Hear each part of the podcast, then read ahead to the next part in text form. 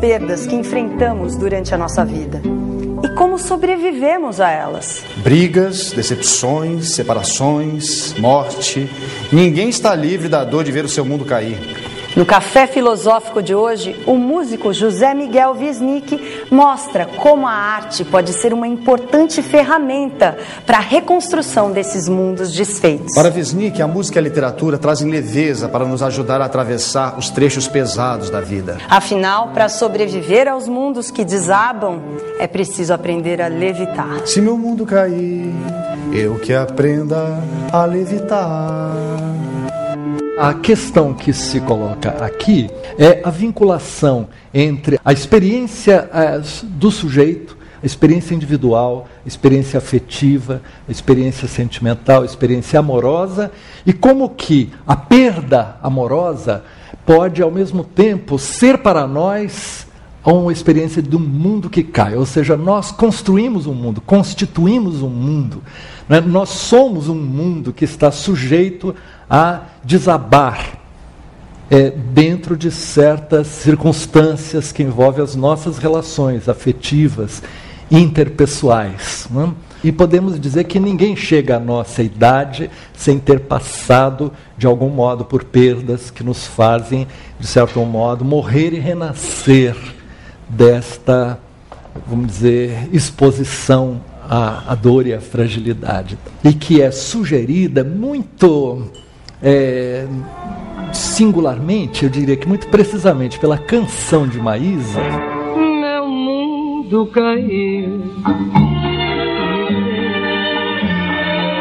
Assim. Você conseguiu. E agora diz que tem de mim.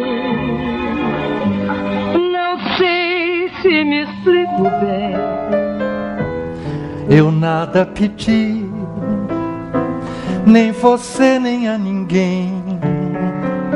Não fui eu que caí.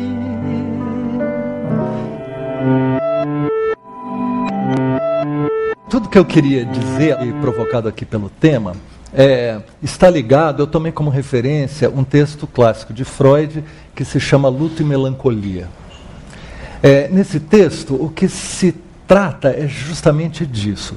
Como que se dá a experiência da perda e a reposição ou não dessa perda, ou a recomposição ou não do sujeito, da experiência dessas perdas verticais, né? Das perdas vertiginosas, aquelas que atingem em nós é, objetos amados que nos fazem é, nos, nos reconhecermos, ou seja, nós nos, só nos reconhecemos graças a objetos, a seres amados a que estamos ligados, e a perda de um ser amado significa, portanto, um abalo de nós mesmos, um abalo profundo.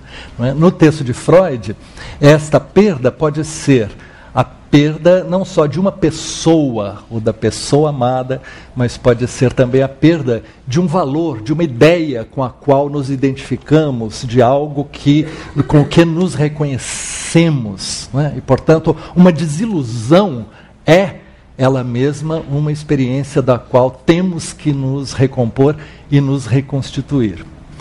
No texto de Freud, ele distingue duas respostas a esta experiência da perda. No caso do luto, o sujeito vê o seu mundo, a expressão é dele, o mundo é avassaladoramente desertificado.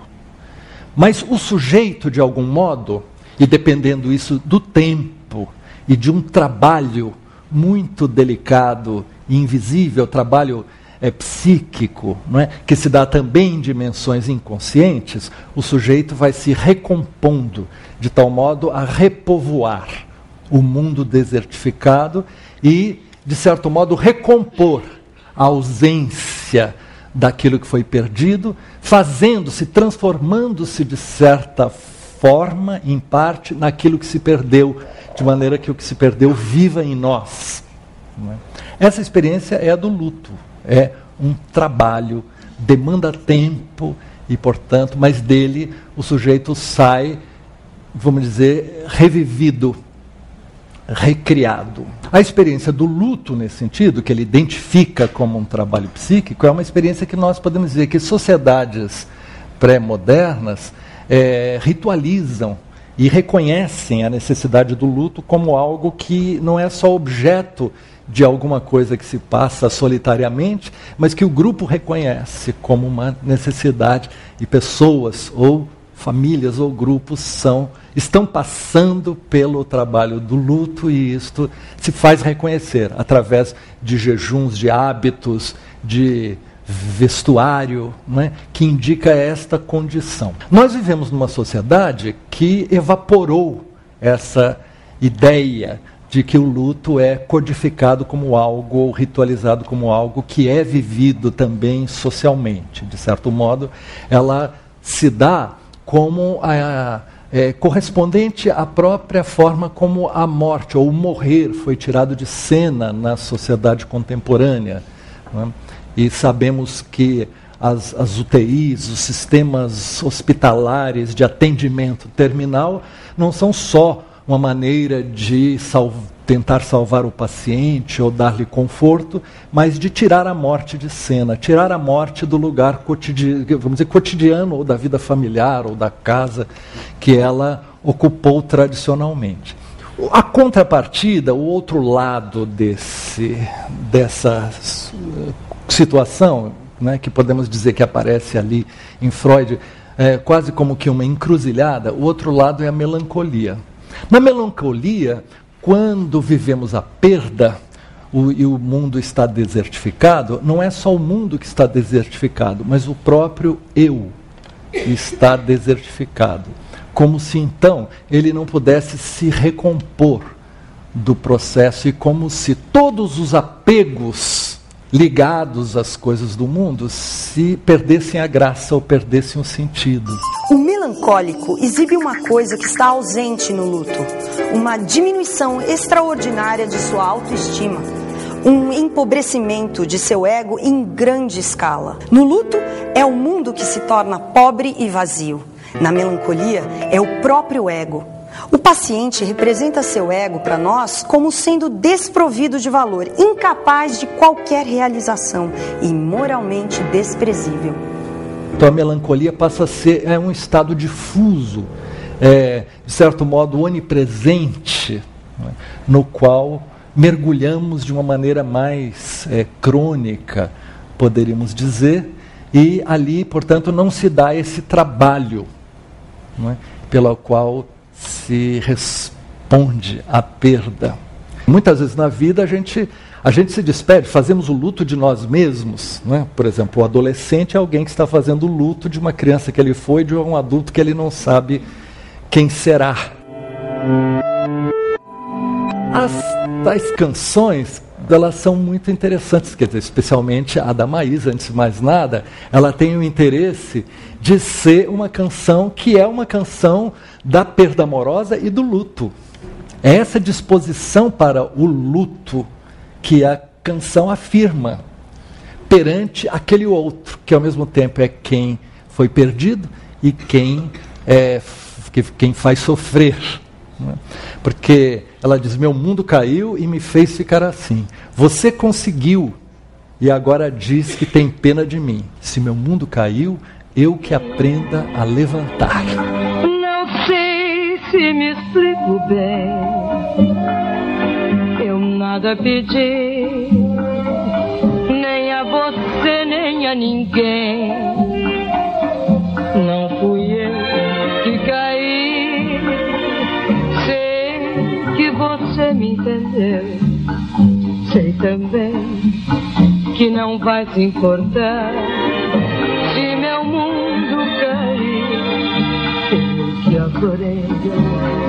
A levantar.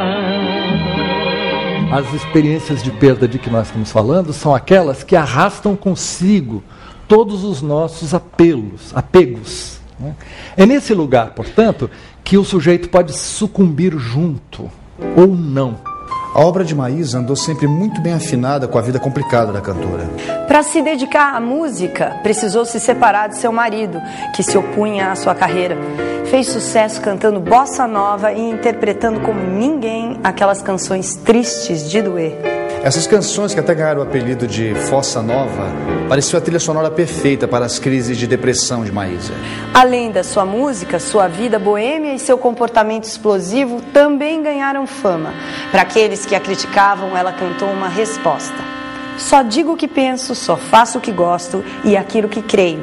Sou bem feliz assim. Em 1977, num acidente de carro, terminou precoce e tragicamente o intenso mundo de Maísa. Não há dúvida que na, na Maísa, vida e obra, a relação com a melancolia é profunda.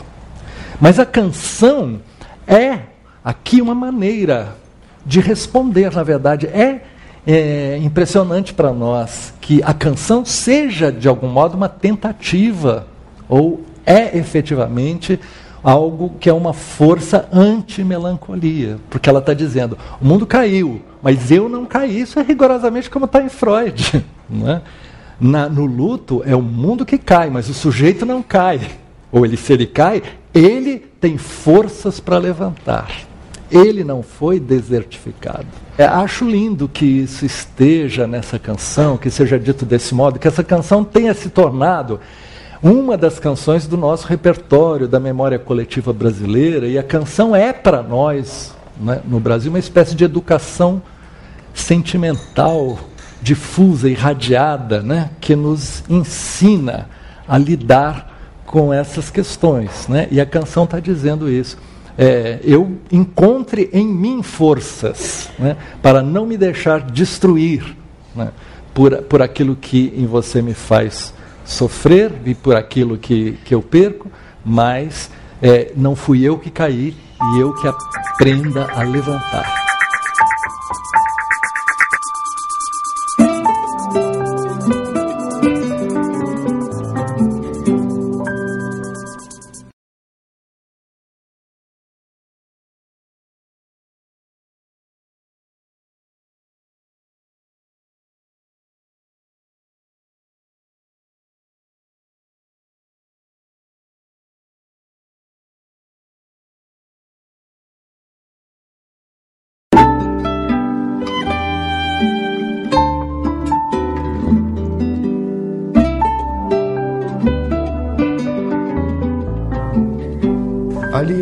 Eu chorei, qualquer um chorava. Dar a volta por cima que eu dei, quero ver quem dava. Como no samba de Paulo Vanzolini, sofrer com a queda, todos sofremos, mas enfrentamos o tombo de diferentes formas. E o que a vida mostra é que quando a gente atravessa o caminho dolorido do luto, aprendemos a seguir em frente. Apesar da queda, ainda sobram forças para levantar. Já no mundo da melancolia, ficamos imobilizados pelo tombo sem poder ir adiante. Mas o Wisnik nos ensina que as músicas que cantam as nossas dores podem nos ajudar a dar a volta por cima. Levanta, sacode a poeira e dá a volta por cima.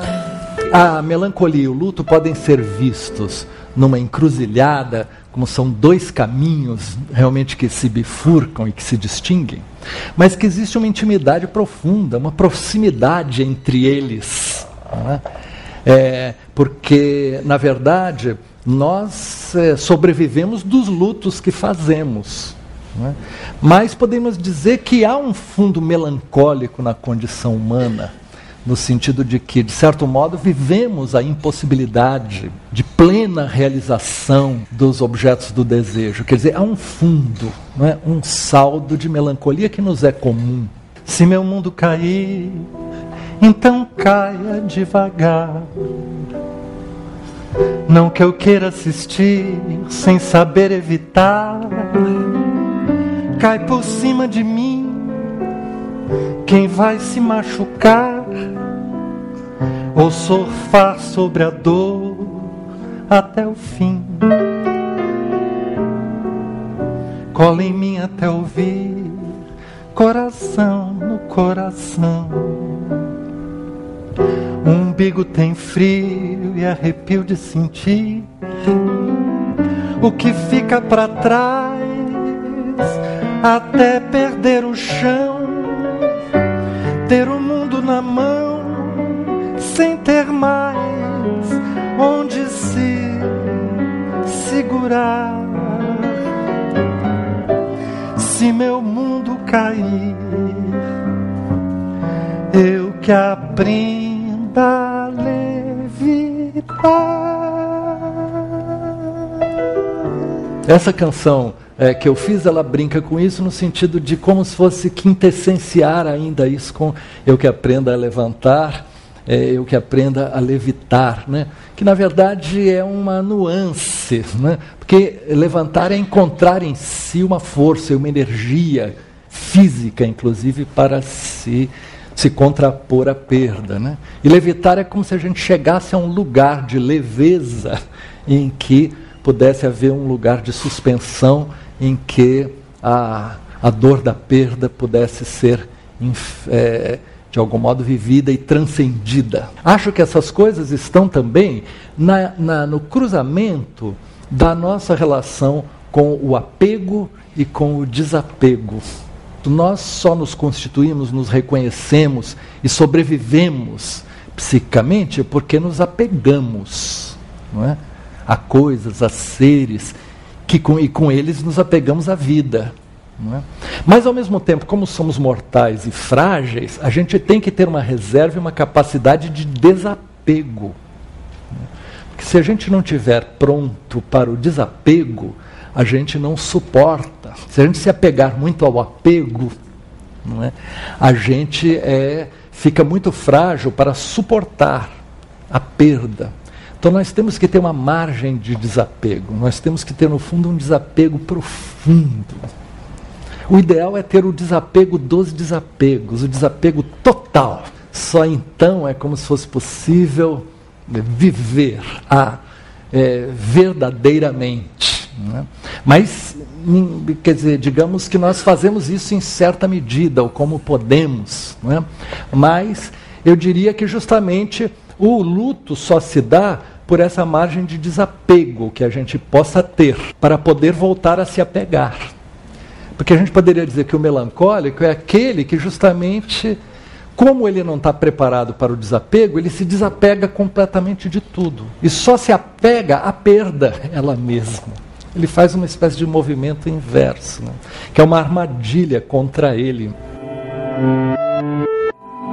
Coqueiro de Tapuã, coqueiro areia de Tapuã, areia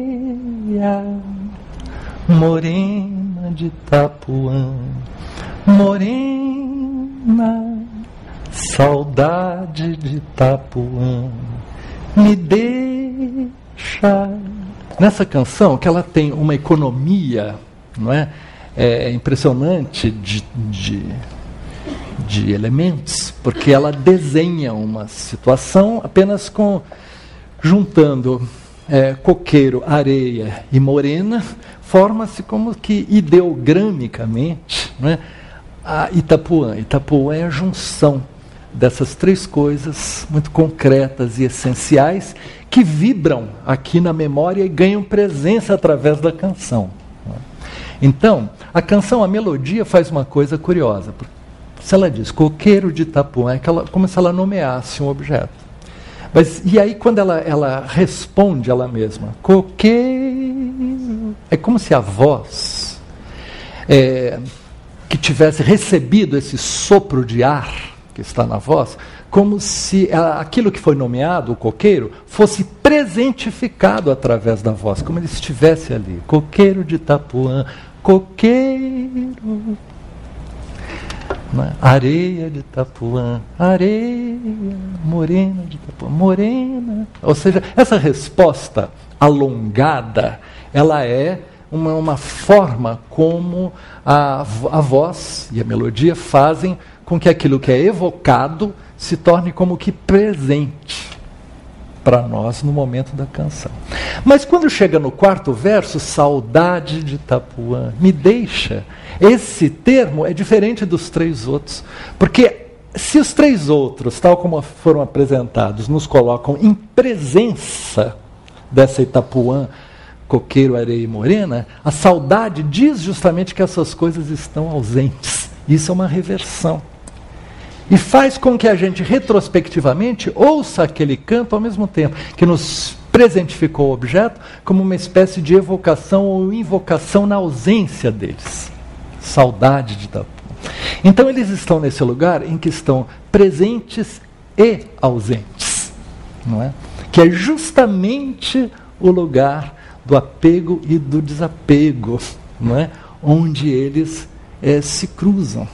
Na segunda parte, a segunda parte é também é, um desenvolvimento disso, porque se diz, ó oh, vento que faz cantigas nas folhas no alto do coqueiral. Ó oh, vento que ondula as águas, eu nunca tive saudade igual. Me traga boas notícias daquela terra toda manhã e joga uma flor no colo de uma morena em Itapuã. Quem ele invoca agora, né, o cantor, o cancionista, é o vento. O vento é uma espécie de parceiro, porque o vento também faz cantigas. Não é? Ele está fazendo uma cantiga. Ou seja, o vento, através dele, é como se é, ele pudesse, esse que diz, receber desse lugar que está distante, perdido, receber é? o alento da presença, me traga boas notícias daquela terra toda manhã. E ao mesmo tempo jogue uma flor no colo de uma morena em Itapuã, como se houvesse uma troca de dons, né, através do vento, entre aquilo que se tem e aquilo que não se tem mais. Recentemente eu estava lendo o livro de Giorgio Agamben, né, o filósofo italiano, é um livro chamado Estâncias, a palavra e o fantasma na cultura ocidental. E é um livro que traz é, assim interessantíssimas é, reflexões sobre a melancolia, de certo modo sobre a história da melancolia. E ele diz que há um momento na poesia medieval que a ideia da inspiração é uma ideia importante. A ideia da inspiração era, ela não é apenas, vamos dizer, uma vaga disposição do espírito para compor, mas acreditava-se que o ar, o, é, é, o espírito que está no ar, ele é inspirador. E que o espírito, não é, que é que, que respiramos, ele é, ele é, ele faz com que nós projetemos as imagens é? E que nós, portanto, tenhamos as, as, imagens das coisas através de uma espécie de respiração que nos faz é, estabelecer um contato sutil com o mundo. Né? E eu achei curioso, porque o, a canção de Dorival Caymmi, essa relação com o vento, o vento que faz cantigas nas folhas no alto coqueiral, o vento que ondula as águas, o vento é, de certo modo, uma relação intuitiva com essa ideia de um espírito que faz as coisas se presentificarem. De certo modo, elas estão inspiradas e se tornam presentes como imagens, graças a essa respiração que, segundo o Agamben, está na poesia como inspiração, eu diria, que mais que isso, especialmente na poesia cantada, não é? onde a dimensão aérea não é? da palavra é fundamental. Foi a canção, ou a poesia, ou a estância, no sentido da estrofe, o lugar onde se encontrou uma maneira de trabalhar com a doença da alma, a melancolia.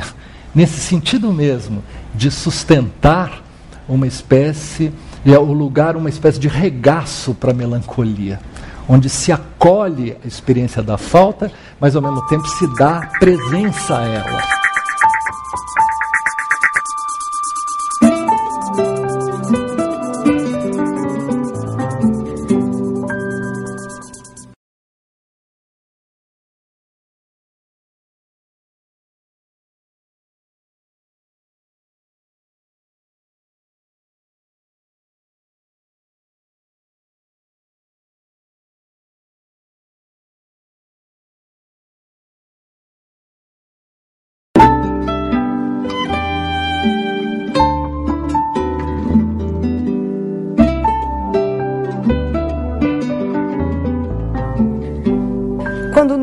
Superamos as nossas perdas, ficamos impossibilitados de seguir adiante.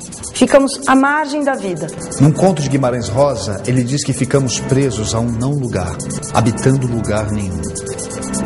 É um conto onde o narrador, é, em primeira pessoa, ele conta a história de como, quando criança, o seu pai um dia enigmaticamente mandou fazer para si uma canoa, pôs essa canoa no rio, embarcou na canoa e foi para um não lugar. Nosso pai não voltou. Ele não tinha ido a nenhuma parte. Só executava a invenção de se permanecer naqueles espaços do rio, de meio a meio, sempre dentro da canoa, para dela não saltar, nunca mais. Nossa mãe, vergonhosa, se portou com muita cordura. Por isso todos pensaram de nosso pai a razão que não queriam falar. Doideira. Só uns achavam entanto de poder também ser pagamento de promessa, ou que nosso pai, quem sabe, por escrúpulo de estar com alguma feia doença, que seja a lepra, se desertava para outra sina de existir, perto e longe de sua família dele. Neste caso, é, quando isso acontece, para a estranheza de todos, para a estranheza da família, não se sabe o que fazer com aquele fato não explicável. Tenta-se uma série de saídas, descobrir por que, que ele fez aquilo, em vão. Né? Descobrir se ele chegou a algum lugar, em vão. Tenta-se chamá-lo, em vão. Deixa-se alimento para ele, não é? em vão. É, e o tempo passa, de certo modo, a família vive essa, essa perda, o espanto de alguém que possa estar tão radicalmente ausente, estando ainda tão presente. E isto é vivido desse modo. A certa altura, a, a irmã dele se casa, tem um filho, esse filho, que é portanto o neto daquele homem que partiu, eles levam até a margem para mostrar, para ver se se chama o pai para que ele venha, por causa, graças ao chamado do neto, mas ele não vem. A família chora, abraçada, a irmã muda de cidade, mais tarde a mãe também muda, só quem não muda é o narrador, que continua ali, na margem do rio, esperando a volta do pai. Com um estranho sentimento de culpa que acompanha tudo isso. Ao final, ele sente que ele envelheceu e que ele mesmo é, sente o, o, o, aproximação do fim dos dias dele. E ele então vai e faz um último chamado para o pai, dizendo que ele está prestes a morrer e que ele vem, que o pai já está cansado e que ele quer ocupar o lugar do pai naquela canoa. Nesta hora acontece, espantosamente, o que nunca aconteceu durante essa vida toda, que o pai surge. Ele me escutou, ficou em pé e eu tremi profundo de repente. E eu não podia, por favor, arrepiados os cabelos, corri, fugi, me tirei de lá num procedimento desatinado. Porquanto que ele me pareceu vir da parte de além. E eu estou pedindo, pedindo, pedindo perdão. Não. Sofri o grave frio dos medos. Adoeci. Não. Sei que ninguém soube mais dele. Não.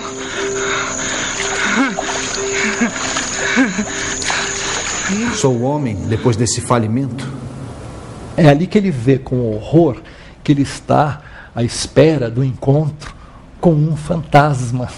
E o que faz com que ele fuja aterrorizado desse encontro que ele esperou a vida toda. E se culpe mais ainda por ter falhado naquilo que foi, afinal, o desígnio da vida dele toda. O que o conto não diz explicitamente, mas podemos dizer que é uma das formas de ler este conto, é que esse personagem, a história que ele nos conta, é de alguém que sofreu uma perda, né?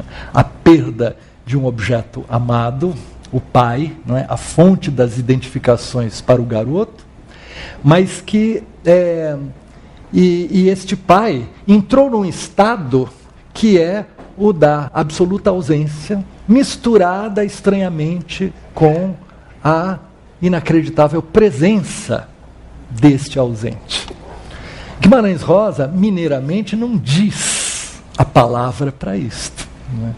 mas nós sabemos o que é a experiência é, de, de, de, um, de um ser amado que se torna radicalmente ausente, como pode estar tão ausente, tão absolutamente ausente, se está em nós tão presente? É uma maneira muito, é, vamos dizer, eu diria literariamente assombrosa de dizer a morte, sem dizê-la. É? E claro que lidando com um símbolo ancestral disso, que é a figura do barqueiro, é? tantas vezes ligado à travessia como sendo uma passagem para a morte. A figura de Caronte, é? na mitologia grega. Caronte, na mitologia grega, era o barqueiro que conduzia as almas do mundo dos vivos para a terra dos mortos. O filho de Érebo, a escuridão, e de Nix, a noite, deveria ser pago por seus serviços com uma moeda que era colocada na boca dos mortos antes de serem enterrados. E as almas que não lhe pagavam a passagem eram condenadas a ficar vagando na margem do rio.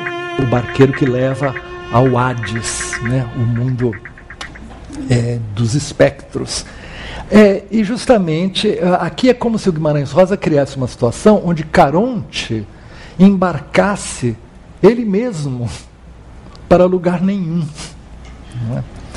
E é o que é uma forma de, de recolocar, quer dizer, o colocar em outros termos, é? a figuração da morte. Nesse sentido, este que conta a história é, portanto, aquele que nunca nomeia essa perda como sendo a da morte. Eu poderia dizer, ele não faz luto. Essa história é a história de um melancólico.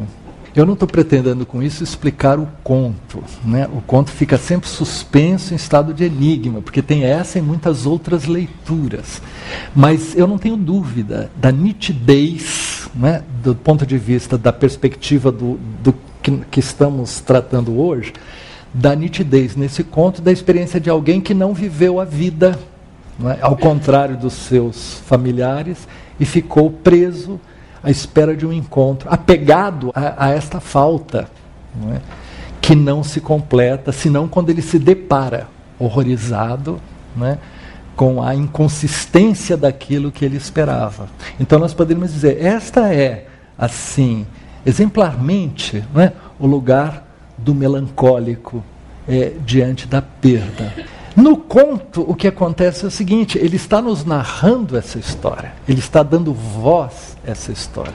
Ele está dando palavra a essa história e, afinal de, todas, é, de, de tudo, dizendo tudo isso na forma do mistério, do enigma do próprio rio que flui, o rio, o rio, o rio, pondo perpétuo. Né? Então eu diria que o trabalho de luto nele é, afinal, a história que ele conta.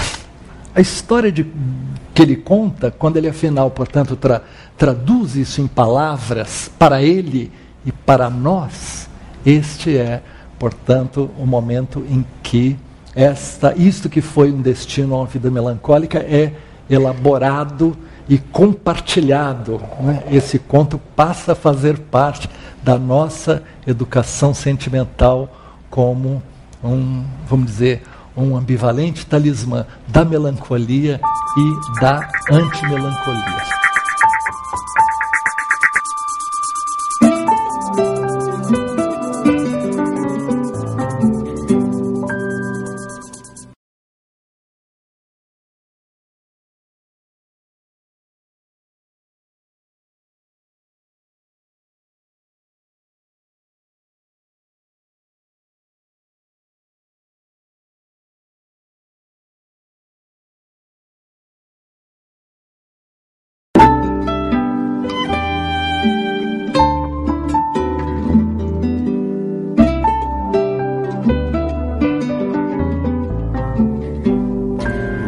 Ficou tão veloz, a vida está tão exigente.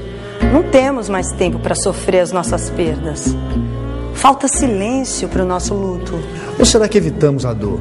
Para não dar ouvidos ao nosso sofrimento, buscamos incansavelmente a realização, o sucesso e a felicidade. Não há como evitar a dor. As notícias dos jornais gritam as tragédias que acontecem o tempo todo. Mas e a nossa tragédia? Enquanto assistimos à dor dos outros, despistamos a nossa. Falta espaço para as nossas perdas? Será que a melancolia é o sintoma da sociedade atual? Hoje em dia, é, nós vivemos, eu digo nós vivemos, a humanidade vive de uma maneira é, que acho que se diferencia de todas as gerações que nos antecederam. Porque essa experiência da perda, da queda, da catástrofe é inerente à fragilidade da condição humana. Mas nós temos vivido essa experiência recentemente, ela deixou de ser simplesmente é, a fragilidade da condição humana diante das forças com que ela contracena, tanto com suas potências, suas desmesuras e suas possibilidades criativas, quanto seus fracassos, mas é, mais recentemente, nós convivemos com uma natureza, ela mesma sujeita à catástrofe. Ou seja, a fragilidade do planeta é uma experiência que se incorporou ao nosso repertório muito recentemente. A natureza não é só essa força, vamos dizer, tantas vezes desmesurada, é, que pode ao mesmo tempo nos prover e nos alimentar, mas pode nos aniquilar mas ela mesma é, é, é, objeto de, um processo que, que põe em, numa sensação de fragilidade a natureza como um todo e o planeta. Que o mundo caia não é uma não é só uma experiência que está ligada à verticalidade do sujeito, na dimensão da subjetividade, que ela é das relações humanas e sociais, mas que ela é também da esfera planetária. O que nós eh, hoje certamente somos convidados a tratar aqui é desse vínculo e desse elo, de certo modo muito delicado, muitas vezes sutil e intangível, que é esse elo entre as, as grandes, é, vamos dizer, dificuldades ou problemas ou, e hecatombes objetivas e aquelas que se dão intimamente, às vezes invisivelmente, no recesso do sujeito. Como se relaciona isso? É verdade que a vida é, humana nas metrópoles, nas grandes cidades, ela já vem desde muito tempo sendo uma é, experiência cotidiana da exposição ao choque. Né?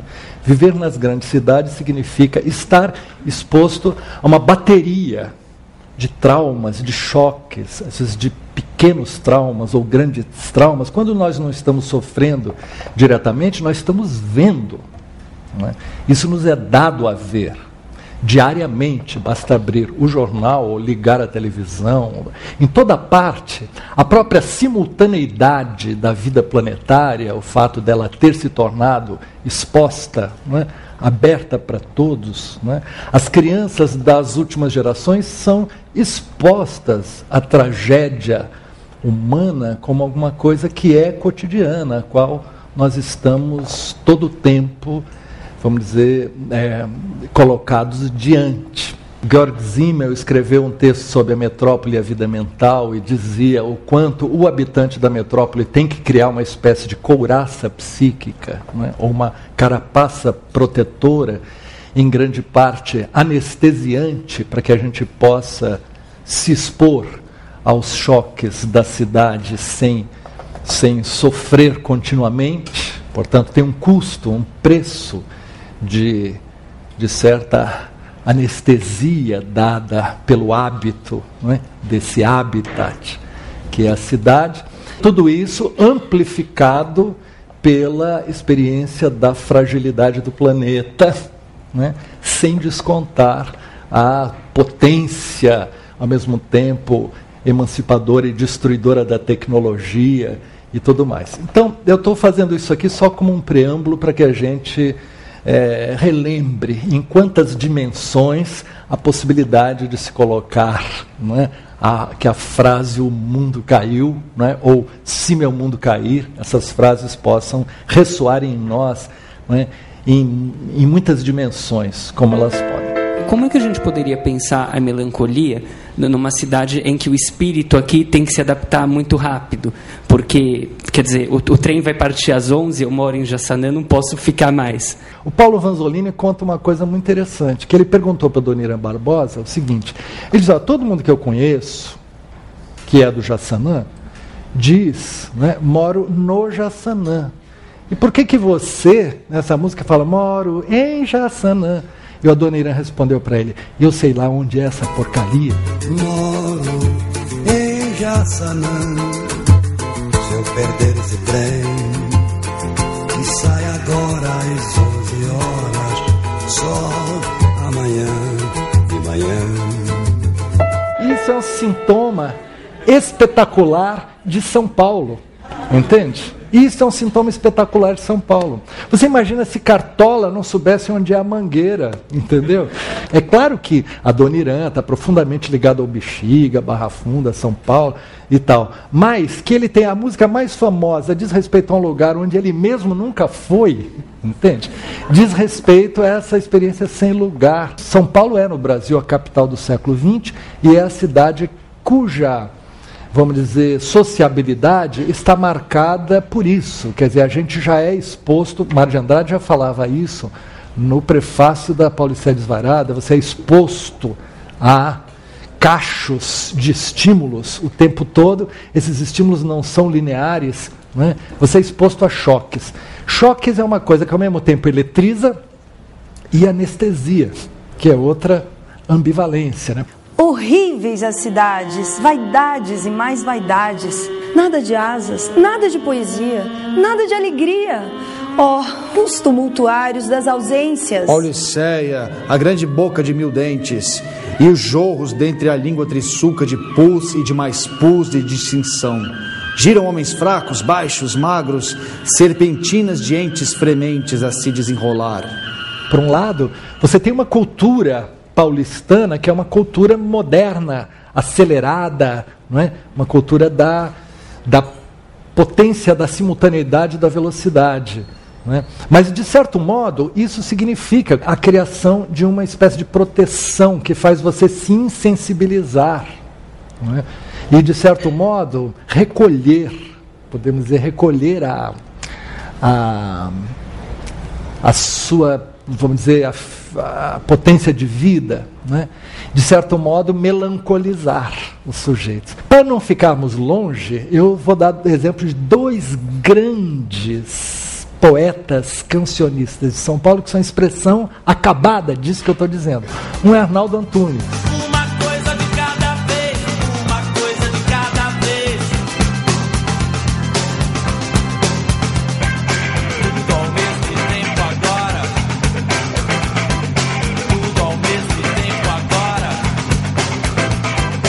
Essa experiência frenética, elétrica, da coisa que incorpora o choque e devolve imediatamente aquilo como uma potência poética, é uma coisa que só poderia surgir em São Paulo. E é a afirmação disso, dessa eletricidade que a carga né, dos estímulos da cidade produz. O outro grande cancionista paulista, Luiz Tati, cuja obra é toda sobre a experiência da melancolia é? do sujeito e que trata com ironia, com graça, a melancolia.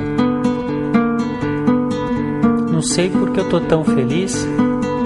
Não há motivo algum para ter tanta felicidade. Não sei o que, que foi que eu fiz, eu fui perdendo o senso de realidade. Um sentimento indefinido foi me tomando ao cair da tarde. Infelizmente era felicidade do sujeito que sente felicidade, mas ele, ele, ele não sabe o que fazer com aquela felicidade. É como o Zimmel diz, é como se o fusível da vida mental pudesse estourar, entendeu? Com essas cargas. E diz respeito a São Paulo e que desenvolveu uma poética sobre essa experiência que é muito, de certo modo, diferente das formas mais extrovertidas de lidar com essa questão, como se vê, por exemplo, no Rio de Janeiro ou na Bahia. Hoje eu percebo que nós já não temos mais esses rituais que que até pouco tempo tínhamos. Então, falecia alguém da família e as pessoas se vestiam de preto, é. iam nos velórios e, e tinham certas práticas. Queria saber se você não acha se, que tem ligação a perda dos ritos de luto com a frequente experiência do mundo cair e, e ser irremediável, vamos dizer assim. Quer dizer, a gente eh, vive num, num mundo que não simboliza o luto, portanto não compartilha né, o luto, que tem um apelo frenético a, a, a viver a, uma suposta existência plena que é dada pelo consumo e tem uma melancolia de fundo, que não é só a melancolia humana, mas é uma melancolia que é uma espécie de, de detrito desta vida social, dessa sociedade, eu acho. Ah, acredito nisso. Nós podemos dizer que há várias linhas de interpretação disso. Uma delas é que, poderíamos dizer, num mundo como o nosso, em que o trabalho do luto deixou de ser, vamos dizer, ritualizado, ou portanto de ser simbolizado, né, e a morte fica, de certo modo, tirada de cena, é como se houvesse uma grande margem de melancolia intratável. Quer dizer, nós temos uma melancolia que não é, de algum modo, é como se, se, se houvesse. A vida social é, se é, expressa no sujeito melancólico, alguém que está expressando uma questão da sociedade contemporânea. Nesse sentido, um doente que seria o sintoma de alguma coisa que não é só dele, mas é da sociedade.